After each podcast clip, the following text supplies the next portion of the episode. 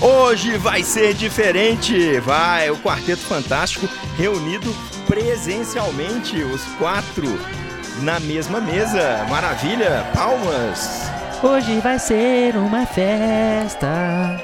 Bolo e Guaraná, muito doce pra você. É ou não é aniversário? Não é, não é. Não, você, Para, não, velho. você não teve infância. É o quarteto fantástico. Eu vou até repetir. Já me deu uma ideia aqui do que a gente pode conversar hoje.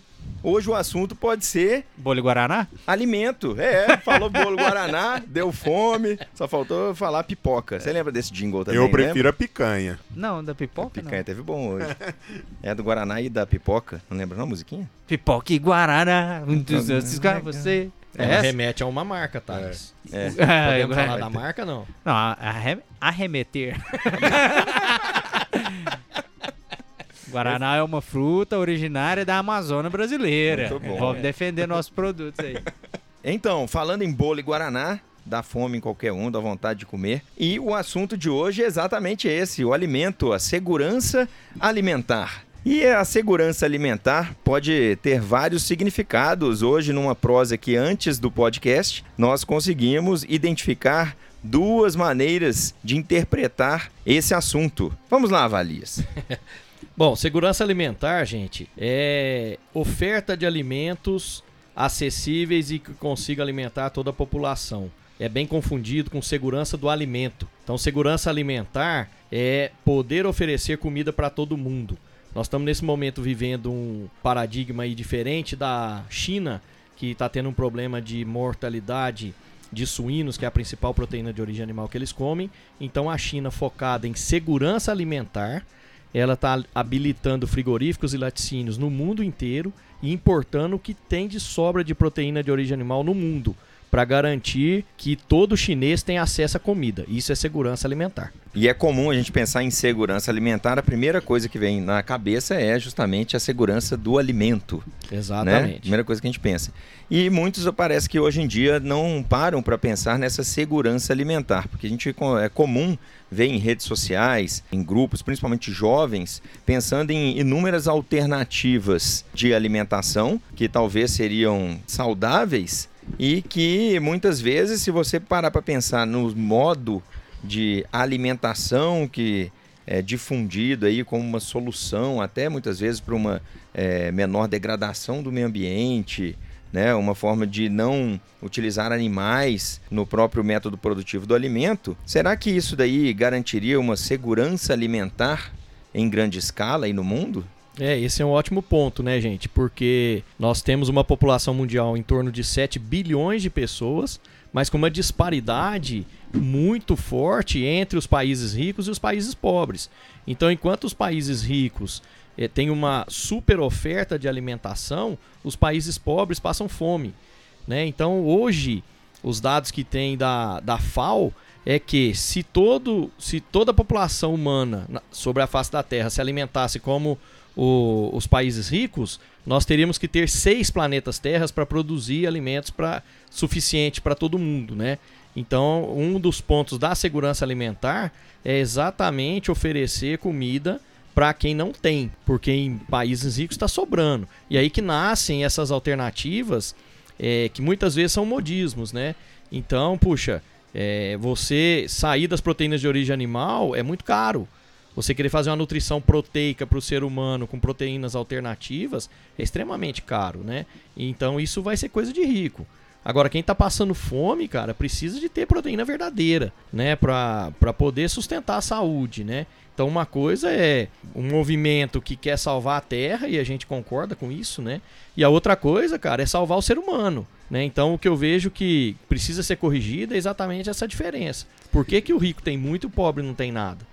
Né? Pensando nos países. Acho que é aí que entra o trabalho de, de, de produção animal no mundo, né? É para matar fome mesmo. Oh, é interessante esse negócio porque a segurança alimentar, a gente está discutindo, o Eduardo Valis trouxe esses, esses dados aí da FAO, que é interessante, mas o Brasil é um dos países que mais produz alimento no mundo. O, o Brasil ele tem uma desigualdade muito grande, onde algumas regiões do Brasil você tem uma segurança alimentar bem estabelecida e outras regiões não. então essa desigualdade do Brasil também dá uma insegurança, né? É, quantas pessoas no Nordeste às vezes não têm segurança de ter o alimento do dia seguinte?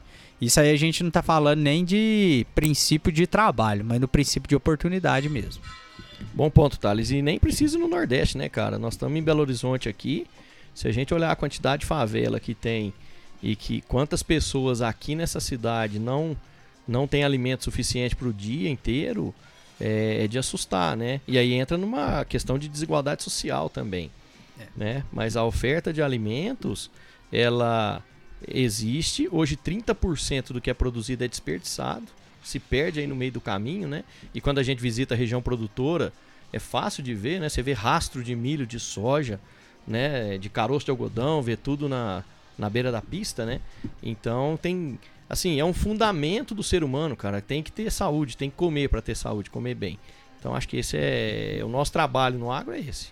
Evalias, isso que você diz é, vem muito com os primórdios, né? Que na, lá na, nos primórdios da humanidade é, mostra muito bem isso, a segurança alimentar, né? Que quem sobreviveu foi o quê? Aquela pessoa que fazia a caça, tudo por quê? Os, era muito mais fácil nutrir com a caça do que nutrir via vegetais, né? Então a segurança alimentar deles foram, foi, foi quem persistiu aí na humanidade, né? E uma coisa interessante, linkando, Megalo, que você está falando e o Thales também, é, se a gente pensar, se a gente perguntar para os nossos pais quanto custava um litro de leite, um quilo de carne em, quando nós nascemos, né, e quanto custa hoje, ou seja, o acesso que a produção agropecuária do Brasil trouxe à população é fantástica, né? Então isso mudou muito o contexto de alimentação do país mesmo. E hoje a gente consegue exportar. Né, maior exportador de carne do mundo, maior exportador de, de carne bovina, de carne é, avícola também, grande exportador de carne suína, enfim. E isso, soja, né, sendo exportada, milho, isso é uma revolução da agricultura brasileira, do agronegócio brasileiro, né? E que potencializou de muitas famílias conseguirem ter almoço, janta, café todo dia, né? Ou seja, o agronegócio cumpriu o papel, né? O agronegócio brasileiro, principalmente com o Cerrado entrando no sistema produtivo, ele está mostrando ao mundo que é produzir alimento com qualidade e nós produzimos com extrema qualidade e a um preço competitivo mundialmente, né? Então acho que o, o produtor, nós estamos fazendo a nossa parte, né? Precisa agora o resto da cadeia fazer a parte dela também. Você tocou no ponto que eu ia falar, Valias. Por quê? Antigamente também, você ia pegar para produzir uma soja. O produtor muitas vezes plantava nem conhecia adubo, né? E com a vinda do cerrado, viu o quê? Que você não consegue produzir no cerrado se não tiver os químicos, né? São os adubos. Então a gente precisou disso, que isso encareceu também o produto.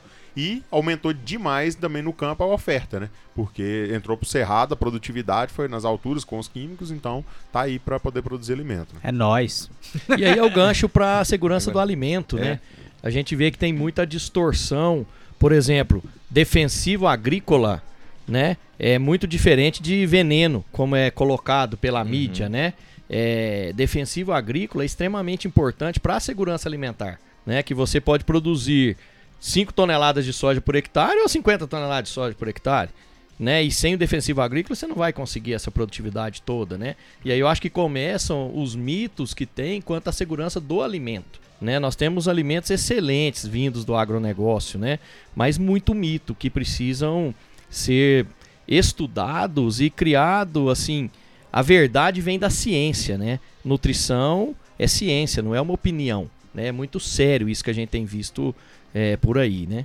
Hoje, quando a gente pega para avaliar, é, lógico que tem discrepâncias no mundo, mas problemas de obesidade, problemas de desnutrição, Vai o que, que é o mais agora. recorrente? Por que, que você está olhando para mim, Thales? Eu não tô vendo nenhum desnutrido aqui nessa mesa. Não, mas tá vendo obesidade, né, cara? Você fala que é fit toda vez. É. é. Só pra jogar que eu sei é. que é o fit da mesa. Não, eu, eu só não desperdiço alimento igual vocês, não, cara. você é ruim de conversão mesmo.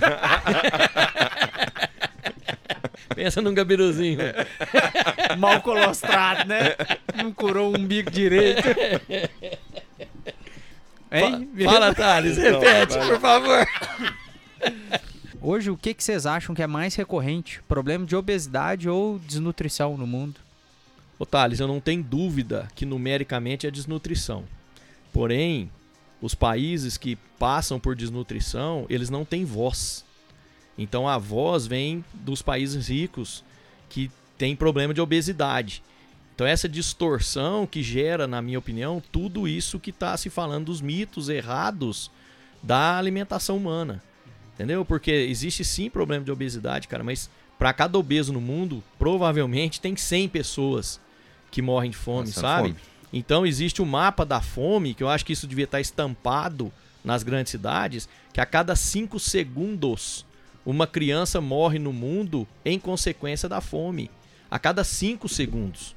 Se nós pararmos aqui 5 segundos, paramos 5 segundos, morreu uma criança em decorrência da fome. E quantos obesos morreram nesses 5 segundos? Sabe? Então por isso que eu falo que a nossa missão tem que ser essa, cara. Acho que não tem jeito de andar é, é, separado a segurança alimentar com a segurança do alimento, né? A gente começou aqui praticamente no primeiro bloco falando sobre isso, fizemos uma transição e agora falando de obesidade, morte por, por desnutrição, ou seja, fome, a gente tem que juntar de novo os dois assuntos, né? Eles andam juntos, porque, é, como eu disse no início, o que tem uma onda em defesa simplesmente pela opinião, é o que o Valias falou, teria que ser coisas mais científicas, técnicas, baseado em números reais e muita interpretação desses números, você vê muitos pregando é, como solução de alimentação saudável para as pessoas, sem agredir ou utilizar o meio ambiente né, de uma certa maneira. Enquanto tem gente morrendo de fome. Então, o quanto as pessoas ainda não estão é, lúcidas sobre o fato de não existir comida na mesa de várias pessoas ainda.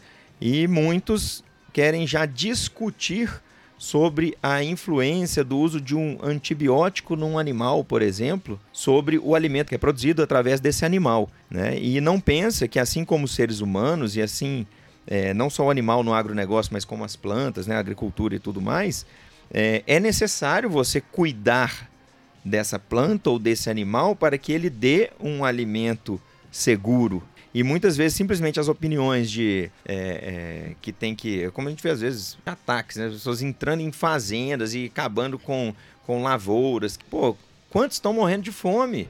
E como é que se faz para poder comunicar para todos os movimentos de inúmeras formas de se alimentar? O que isso, acho que nenhum de nós aqui é contra, isso eu tenho certeza, cada um deve buscar se alimentar da maneira que acha adequada.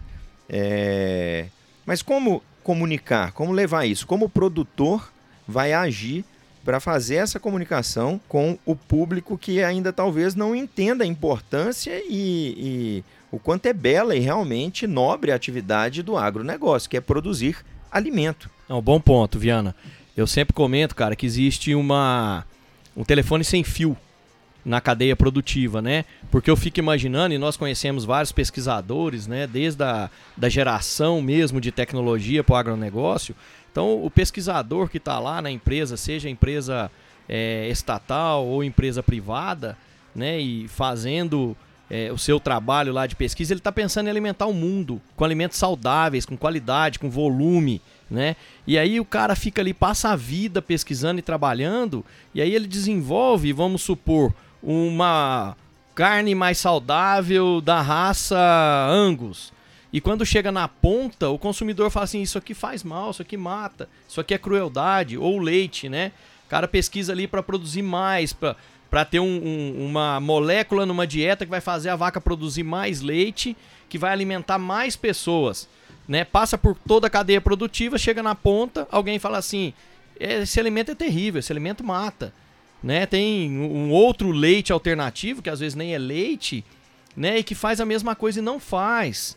E não faz. Olha só a proteína, como a gente em dieta de vaca não vai olhar só a proteína bruta mais, né? Então existe essa distorção que ela precisa ser corrigida. E o agro, ele se comunica mal internamente e mal externamente, né? Então é, é necessário que tenhamos mais movimentos falando verdades lá na ponta para as mães e mais do que as mães que eram quem determinavam o que se comeria na casa, né? Na minha época lá, minha mãe que mandava. Se não comeu, meu amigo, é isso que tem boa. Hoje já são os filhos. Né? Então, quem está comunicando com esses filhos, com essas mães? Existem bons exemplos no Brasil, né? Mas isso tem que ser, tem que ser mais popularizado ainda, sabe? Tem que ser mais. É, tem que descer mais na camada, tem que ir para a escola, tem que fazer. levar verdades. Né, porque a mídia tem muitas inverdades, infelizmente, né? E também não acredito que seja por mal, é por desinformação, né? Então nós precisamos bem informar. Eu acho que essa, esse é o grande dever de casa da, do agronegócio brasileiro e mundial. Associando a isso aí, é, é bom a gente levar em consideração que toda, todo extremismo é um sinal de desequilíbrio para mim, sabe?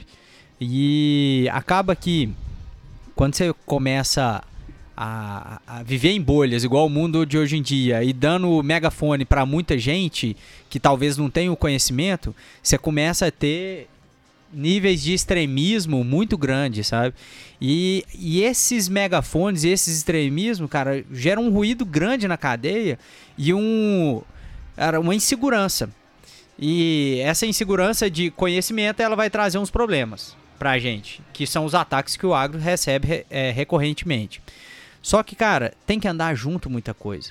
Eu falei do extremismo, é porque a gente tem que ponderar, é, eu preciso ter uma segurança alimentar e um alimento seguro como que eu tenho que casar esses dois. Porque eu também não posso abrir mão dos meus defensivos e tacar pau e dar um, um alimento que seja contaminado. Ou simplesmente o oposto, ah, eu não posso usar nada e não produzir a ponto da minha população não ter alimento suficiente.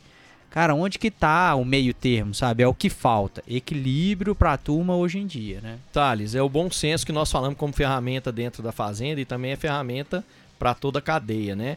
Tem que ter o bom senso mesmo e existem formas de comunicação. Hoje nós temos alimentos certificados. É. Né? Então é uma forma do consumidor ter a certeza de que essa cadeia produtiva toda ela está rastreada e ele pode oferecer isso para a família dele que é um alimento seguro. Né? Agora, se nós não acreditarmos nos sistemas de rastreamento, se acreditarmos que tudo é balela, aí, cara, aí não tem jeito, né? E uma coisa que eu acho muito importante é que hoje com o celular na mão, cara, você gera o conteúdo que você quiser. Né? Eu posso entrar no Google aqui, ler sobre astrofísica e falar um conteúdo sobre astrofísica. Vai ser um charlatanismo, né? Agora, nós somos aqui quatro pessoas, produzimos alimentos, conhecemos a, a, a produção mesmo, nós somos consumidores também. Então, nós temos filhos, nós temos família, né? Então, acho que a gente tem é, bastante bagagem para trazer conteúdo assim para ser discutido. Né? Eu não, não estaria aqui se não me sentisse capacitado para isso. Né? Então esse é um ponto também de ter bom senso. Né, que é uma ferramenta excelente em qualquer lugar da vida, né? Consumidor mesmo, né? Depois desses 3 kg de carne que a gente comeu no almoço aqui, tá... Não, mas 3 kg dividido para 4 tá beleza. Não, 3 kg para cada, né? cada prato. É, e disso tudo, Valias, igual você tá falando, eu penso muito o seguinte, eu acho que nós brasileiros, nós temos o quê? A memória muito curta. É, se a gente pegar nossos pais mesmo, nossos avós, vamos pegar quanto, qual era o índice de obesidade dos nossos avós? E aí, será que que tá fazendo mal? A defensiva agrícola que eles usavam, que desde a época eles já tinham, já usava? Ou é o que? Alimentação do mundo, como que vem se tornando com produtos industrializados e o pessoal lá vai mudando muito o consumo. Hoje você não vê uma criança beber um copo de leite de manhã. Ela prefere o quê? Tomar um refrigerante de manhã do que um copo de leite. E é aquilo que você falou, né? São na parte das mães. Quem manda hoje é a criança, né? É, então eu pego muito nisso pensando, porque hoje, igual eu brinco, eu tô nessa dieta low carb, só come é, alimento natural, carne, folha, beleza. Emagrece. Então, a obesidade, será que realmente vem disso? Vem do alimento? Ou vem dos industrializados? Então é, a gente começa a pôr a pulguinha atrás da orelha e cair na realidade que realmente tá no, o mundo está seguindo num caminho errado, né? É, é com... ou, ou, do desbalanceamento, né? Que a gente, a gente trabalha nas fazendas balanceando dietas, né? E dentro de um balanceamento de dietas, cabe todos os alimentos que sejam seguros e que forneçam nutrientes. Né? Então, acho que a discussão de alimentação animal ou alimentação humana, ela tem que deixar de, de falar de níveis e falar mais de nutrientes, sabe? Eu acho que esse é um ponto para que a ciência prevaleça sobre a opinião. É, e minha mãe sempre dizia, ainda fala né, comigo, tudo em excesso faz mal, meu filho. Então, Exato. é assim como a comunicação, como o Thales disse, é, o extremismo, né? Isso faz mal. Comer alimentos que não são de origem animal tem problema? Não. É benéfico? Com certeza. Sim. Mas não adianta exagerar, né? Você tem que ter um balanceamento. Você, tem que ir balanceando. Então, será que a obesidade ou as doenças, né? É, já teve gente aí na televisão falando que o leite é, causava mais câncer de pulmão do que o cigarro, cara. Olha é as absurdo, né? informações né? que chegam, né? É, não tem nada a ver. Agora, se você for extremo em qualquer consumo de alimento ou na produção de qualquer alimento, tudo na vida vai dar errado, né? Então, a, a, a parte da segurança do alimento e a segurança alimentar, ela passa por esse ponto. Eu imagino que tudo em excesso faz mal, né? Você tem que cuidar de uma lavoura, se for em excesso, meu amigo, vai fazer mal. E não é porque vai fazer mal para o ser humano. As pessoas que estão fora da fazenda, elas têm que entender que vai fazer mal para a própria planta e o produtor vai colher menos. Então, se ele abusar no uso de defensivo em doses é, cavalares, ele vai matar a planta, vai perder produtividade, assim como os animais. Se você exagerar na utilização de medicamentos para poder tratar os animais que estão doentes, né, você vai ter uma superdosagem, você vai acabar atrapalhando aquele, aquele é, equilíbrio do animal e você pode até gerar uma resistência bacteriana dentro da fazenda que vai acometer outros animais e você vai perder seu rebanho. Então, nenhum produtor quer ter prejuízo. E os produtores têm que ter isso na consciência, que o equilíbrio é necessário na fazenda, a ferramenta bom senso e quem está de fora, acho que o produtor tem que pensar cada vez mais na estratégia de usar essas ferramentas que as mesmas ferramentas que são utilizadas para agredir podem ser utilizadas para, utilizadas para informar, que é mostrar o dia a dia e, e para as pessoas que não pisam numa fazenda, não participam do agronegócio, entender o propósito real. É ganhar dinheiro, é produzir alimento? Sim. Mas se ele não andar de acordo, em equilíbrio com tudo, até com a natureza, ele vai ter prejuízo. Deixa eu só contar uma anedota aqui, cara, porque você falou da questão do leite causa câncer, né? Durante a Primeira Guerra Mundial, cara, eu posso estar errado aqui, depois a gente coloca a referência desse artigo. Mas deixa eu dar um passo atrás que aí a referência fica completa. No ano de 2017, o Journal of the Science, ele fez 100 anos, completou 100 anos de, de existência. E aí ele publicou uma série de artigos onde ele falava sobre, sobre os, os nutrientes que a vaca ingeria, sabe? E numa das partes lá, sobre vitaminas e minerais, é, o autor ele colocou uma citação de um trabalho que foi feito durante a Primeira Guerra Mundial. E nesse trabalho, o pesquisador de ciência humana ele colocou que as crianças que não tomavam leite elas eram é, elas morriam porque o leite possuía algumas substâncias que na época não eram é, determinadas traços dessas substâncias que a falta dela era incompatível com a vida ou seja, as, as crianças precisavam beber leite para ter vida, cara. E isso aí era vitamina, entendeu? Que vem de vida. Que era muito presente no leite e ainda é muito presente no leite. Então, um cara que fala que o leite dá mais câncer do que tabaco, velho, ele não leu a pesquisa de 100 anos atrás, até mais, 150 anos atrás. Então, assim, é a falta de conhecimento, é dar megafone pra gente que não sabe, sabe? Então, temos que ter um pouco mais de cautela nisso aí, cara. É, eu vejo também que falta o quê? Aproximação do agro com os meios de pesquisas aí para humanos, inclusive, inclusive com, a, com os médicos, né? É porque você pega 10 anos atrás, gordura de porco matava, ovo gourmet então, né, nem se falava, né? Matava absurdo. Ovo Hoje, gourmet nunca matou. Cara. Não, há 10 anos atrás era o, era o vilão, era o vilão. Não, era esse de granja que o povo fala que tem plástico. aí hoje o que, que a gente já vê? É o que? A sociedade acadêmica aí dos médicos recomendando o que? O uso de gordura, o uso de ovo. Então, até o extremismo, né? Você vê médico indicando 10 ovos. Então, é aquilo que o Viana falou, né? Tudo ao extremo também faz mal. Então, será que isso não seria uma parte nossa do agro de aproximar? Buscar pesquisas, porque tem uma pesquisa da USP há três anos atrás mostrando que se você suplementar uma vaca com ômega 3, ela estava repassando para a população, principalmente de idosos, diminuindo o risco de infarto. E aí? Será que não então é a hora então do agro juntar mais perto das, das academias aí, de, nas universidades e mostrar isso, a força, a segurança do alimento, né? Que pesquisa da USP, Resende et al. em 2012 falou sobre essa transferência do ômega 6 da semente de linhaça, ômega 3 da semente de linhaça para o leite. Resende Etiol, para quem não conhece, é, é o isso, é- Thales. Thales é cultura. É, rapaz, meu experimento de mestrado foi em cima disso aí, transferência de ômega 3 Sim. para o leite de vacas. Que é isso, hein?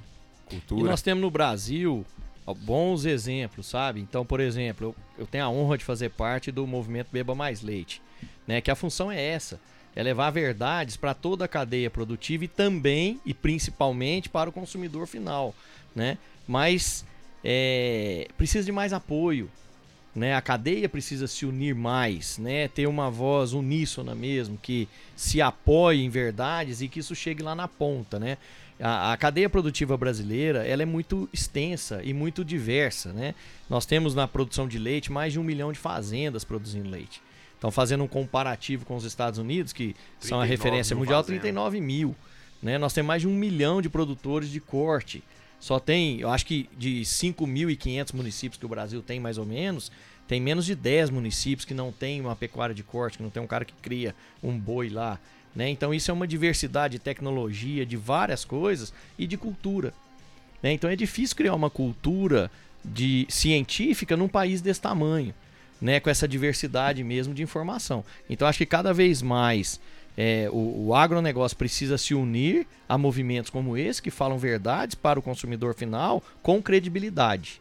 Né? Porque não é o movimento que fala, é a ciência. Né? Ele está só traduzindo ali o que a ciência está publicando. Né? E a ciência é séria, que ainda tem essa também. Né? Hoje, se você pesquisar no Google, você vai achar que tungstênio cura dor de cabeça. Né? Então tem de tudo, né, cara? E, e a ciência também precisa passar por um crivo de seriedade, né? Porque o que a gente quer, na verdade, né, e de novo, nós somos produtores e somos consumidores, né? O que a gente quer é um mundo sustentável. Acho que esse é o grande tema, né? Ter um planeta sustentável. Só que a sustentabilidade, ela é um tripé. Precisa ter a sustentabilidade social, a sustentabilidade ambiental e a sustentabilidade financeira. Então a produção de alimentos é lógico que ela passa por esses três fatores, né? O Fernando Viana produz alimentos né? Mas ele tem que ter lucro com a produção dele, ele tem que preservar o meio ambiente, porque senão os filhos deles não conseguirão é, produzir e tem que cuidar da parte social também da fazenda, né? Das pessoas que estão lá. E assim é toda a cadeia. Lembrando que lá na ponta o alimento chega com alguma marca, né? E quem não cuida da sua marca, ninguém vai querer vender veneno. Né? Se você está na cadeia de alimentação, você vai querer vender saúde, não vai querer vender doença. Né? Isso é sustentabilidade da empresa lá na ponta também, né? Então acho que nós estamos aqui focados em sustentabilidade, né? Que envolve tudo isso que nós discutimos até agora. E se a gente trata a fazenda como uma empresa, é, os funcionários, igual você falou da sustentabilidade, né, da segurança ali, da, da mão de obra social, mas assim, é uma garantia de manutenção, porque você está mantendo uma família dentro da, de um sistema que seja produtivo, que seja rural ou independente, mas a família ela está sendo alimentada, ela está tendo a segurança dela para poder estudar os filhos, ela está progredindo. Então você está ali como produtor rural fornecendo para a população um alimento seguro e mantendo uma população rural ali ativa com recursos, cara. Você está dando chance para aquela pessoa crescer. É, e é muito bom, né, cara? Você trabalhar o dia todo, chegar em casa, olhar para seus filhos e falar assim: puxa vida, eu fiz um bom trabalho, eu não estou prejudicando essa geração que está vindo aí, né? E dormir com a consciência tranquila.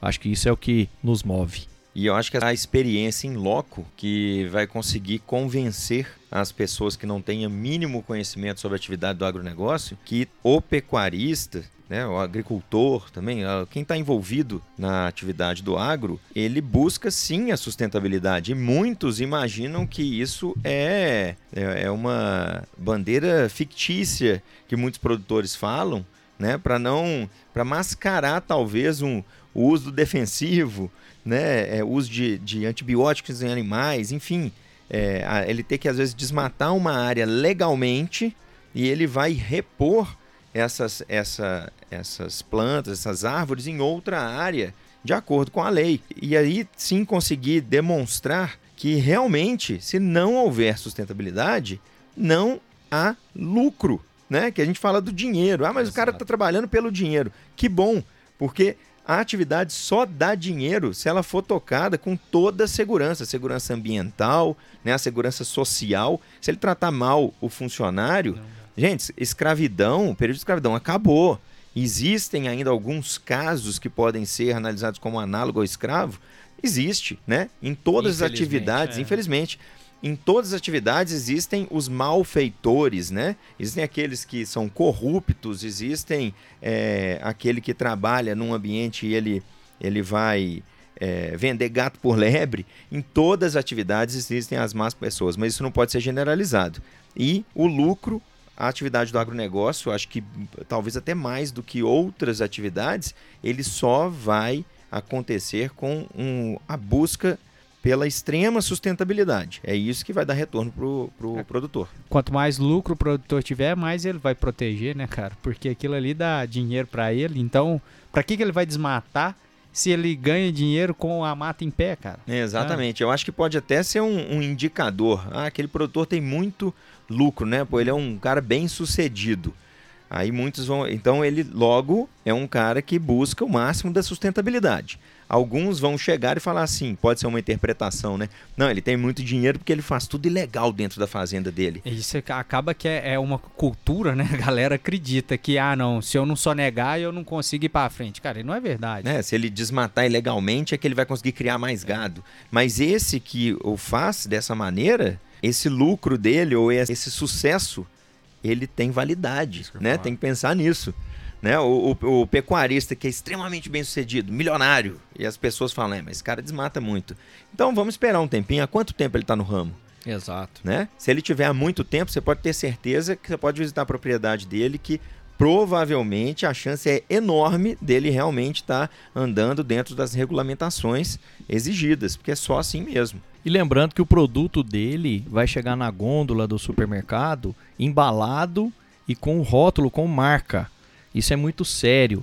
Né? Hoje, várias empresas simplesmente não compram nada de quem não tem sustentabilidade. Por isso que a gente vê nas fazendas várias certificações, voltando ao tema de certificação, né?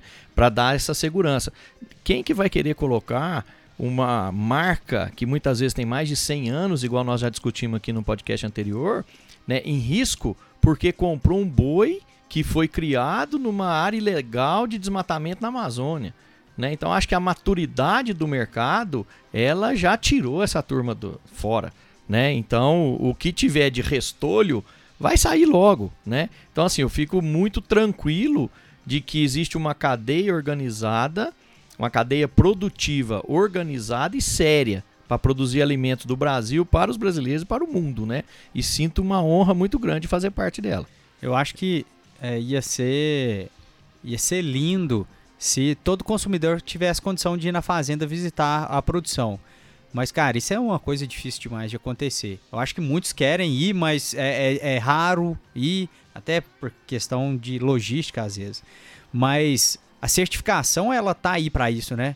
Ela acaba que leva para esse consumidor, fala assim, cara, eu, eu te asseguro que é bem produzido, pode confiar em mim. Então acaba que vira uma forma mesmo de chancelar o produto rural. Né? E resumindo isso aí que vocês falaram, é o seguinte, que eu vejo que nós técnicos, vamos trazer também para a parte técnica da fazenda, é, a gente também está na fazenda querendo o quê? Sustentabilidade. Por quê? O antibiótico, o defensivo agrícola, isso é o quê? Uma ferramenta que nós técnicos temos em mãos para poder fazer essa propriedade ser sustentável. Imagina uma propriedade de leite sem um antibiótico. Seria sustentável para o produtor e para a cadeia de leite? Seria? Não, porque... O leite não chega seguro no, no- no consumidor final. Isso, como que você conseguiria baixar uma CCS, baixar uma CBT da sua fazenda se você não tivesse os produtos químicos? Como que você zeraria sua CBT de um tanque sem um produto químico para poder lavar sua ordenha? Então, não, eles não são vilão, e sim aliados, né? De nós técnicos, tem que saber o que usar. Então, por isso que tem que ter a parte técnica na fazenda, sabendo indicar de forma correta o uso dos produtos. Lembrando que dentro das nossas casas existem antibióticos, É existem produtos químicos, né? existem detergentes. E Né? usado muitas vezes de forma muito mais errada que no animal, né? Exato. E, Porque o e- produtor, o custo é alto e pensa, vou usar agora não, né? É, e fechando, né? Isso tem em todo lugar. O que precisa mesmo é ter bom senso. Lembrando da- dos produtos, né? é, Essa parte é muito boa, fazer uma, um link com a vida urbana, né? Normal, dentro de casa. Que muitos viram ativistas ambientais. Eu posso fazer esses ativistas como, entre aspas, porque existem e devem existir os sérios, né? Os reais ativistas, porque é isso que faz cada vez mais se criar ferramentas dentro, principalmente do agronegócio, para se chegar à maior sustentabilidade possível. Mas muitos acabam virando ativistas de modismo e esquecem isso que o Valis falou. Você tem detergente em casa, você tem inúmeros produtos que são utilizados, né? Então, quando você vê é, alguns argumentos, né? Qual é a- o destino dos dejetos na sua fazenda? Tá? Aí é um, Boa. é um absurdo quando a pessoa chega lá e fala: Mas olha o tanto de dejeto, urina e fezes que os animais fazem aqui na fazenda. E o que, que você faz com tudo isso? Ok, na fazenda a gente faz a captação da urina, né, o churume. Aquilo ali fica durante um tempo no reservatório, depois ele vai ser, no caso da minha propriedade, ele vai ser aspirado né, de- desse reservatório por um equipamento, uma pipa, e aquilo ali vai ser jogado no pasto, numa área de cultivo, para servir como adubo. Então a gente está voltando para a terra aquilo que foi extraído dela. Né? O animal comeu o capim, processou, fez, excretou aquele, aquele produto e aquilo volta para a terra. E dentro de casa, vamos lá. Para você aí, meu amigo, você que é ativista aí de só de fim de semana, tá? Vamos lá. É, você lava roupa ou você usa roupa suja? Né? Não lavo, beleza. Você deve ter uma máquina de lavar roupas na sua casa. E aí você vai lá no supermercado e compra o sabão em pó, né, meu amigo? Então tá, então você vai encher com é, 15 quilos de roupa sua máquina de lavar roupa, vai jogar o sabão em pó, vai colocar também ali um. Não pode falar marca, né? Alvejante. Um alvejante. um amaciante. Amaciante. Exatamente. Para quê? Ah, só Ficar cheiroso, limpinho e poder passear. E aí, assim que você acaba de bater aquilo tudo dentro da máquina, né? Você nem faz nada, porque a sua máquina, ela simplesmente dá aquele barulhinho, né? Tchum, Quando ela tá cuspindo a água fora e jogando no esgoto, meu amigo. No esgoto. Que e cai aí, no rio, né? no rio, mas Tem tratamento? dirão que, ah, mas esse esgoto vai ser tratado. Ok, mas é tratado por quem? Por um terceiro. Você trata seu esgoto? Né? O- Isso em pouquíssimas cidades, né? Nem todas têm tratamento de a gente sabe que tem grande deficiência. Então, o produtor rural, é, não podemos dizer que todos fazem os tratamentos dos, dos dejetos da fazenda, mas acredito que se todos é, conseguissem ter acesso a recursos e tudo mais, e até a entender que isso é necessário, é, mas em propriedades de grandes resultados financeiros, você pode fechar o olho e entrar que você vai encontrar biodigestor, né, utilizando aquele gás ali para poder alimentar um próprio gerador de energia para a fazenda. Então aqueles recursos eles vão ciclar dentro da fazenda, muito diferente de inúmeras outras atividades urbanas e que e até comuns dentro de casa que as pessoas não têm a menor consciência do lixo que estão gerando e não estão preocupadas com o destino desse lixo. Para ser bem pragmático, né? Se o meio urbano sofresse a fiscalização e a penalização em multas que o meio rural sofre, nós viveríamos em verdadeiros ambientes urbanos sem defeito, sensacionais, né? E, e essa é mais uma falta de bom senso. Muito bom, muito bom. Mais um episódio, mais o primeiro episódio presencial do Quarteto Fantástico. É a primeira vez que estamos juntos na mesma sala, reunidos aqui com muita boa vontade para falar para todos vocês. E fica aí essa dica, pense no seu dia a dia, o que, que você poderia fazer de diferente para poder melhorar a vida do nosso planeta. Né? Pense em toda atitude que você tomar antes de jogar uma pedra no próximo. Aquele abraço! Ah, o Apple Watch funcionando, né? Cara, não sabe pôr no silencioso, cara? parar? Dá um ó, pause. Você sobe aqui, ó, Eduardo. ó. Aí, tem tá aqui, ó. operando o. o... Ai, Vou dar um delete nele aqui. Tem um sininho aí. Entendeu? Ô, João, não posso atender agora não, velho. E aí? Sininho? Sininho. É. Pronto, após Peraí. configurado o iWatch. Novo, Ah, Apple Watch. Apple Watch. Pode falar nome. Não pode falar. Ué, Apple fa- pode. Não, se não for falar Apple Watch, como é que você define o, o aparelho? Relógio multifuncional. Não, isso aqui é um wearable. Oh! Começou o inglês. Pensa numa terminologia que você não conhecia. É isso. É um wearable. Wearable. Ah, É, nome bom pra pôr num cachaço. Traz o wearable lá. Se eu ir lá em São Gonçalo, vai falar assim, ele era bom. Agora ele é ruim. Era bom, era bom. Era bom. O cara não para, né, Para. Cara, não, tá vendo? Ele Ele vai não, evoluir. ele não tem limites. Ele não tem limites. Deixa eu voltar pra anedota aqui. Ele tem umas palavras bonitas. Mais né? uma anedota? Não, sério. Achei que o wearable era anedota, né, cara?